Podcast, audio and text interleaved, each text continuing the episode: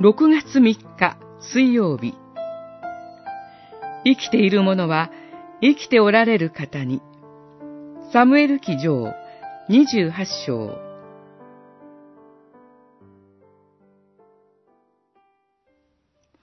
サムエルは言った。なぜ私に尋ねるのか。主があなたを離れ去り、敵となられたのだ。主はあなたのみならず、イスラエルをもペリシテ人の手に渡される。サウルはたちまち地面に倒れ伏してしまった。サムエルの言葉に怯えたからである。二十八章、十六節、十九節、二十節。ペリシテ人がイスラエルと戦うために軍を集結しました。それを見たサウルは、自分は神に捨てられたという意識と、ダビデが敵軍にいるという事実により、恐怖を覚えていたようです。これまでは神に捨てられても預言者サムエルがいました。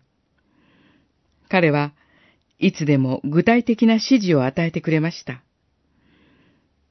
しかし、その頼みの綱であったサムエルが死んでしまいました。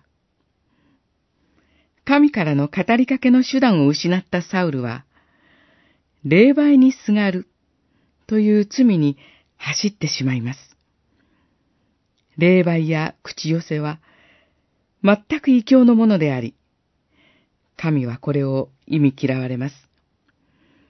これを求める者は、汚れたものであり、石で撃ち殺されなければなりませんでした。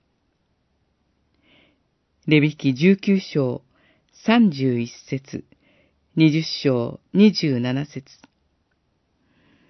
神に禁じられた方法を通して語られる言葉は死の言葉です。サウルは死者に尋ねることによって、今聞かされる必要のない自分と、息子たちの死や戦いの敗北まで聞かされることになります。生きている者のためには、死んだ者の霊にではなく、生きておられる方に尋ねなくてはなりません。神の言葉は命の言葉です。私たちはこの言葉に聞きましょう。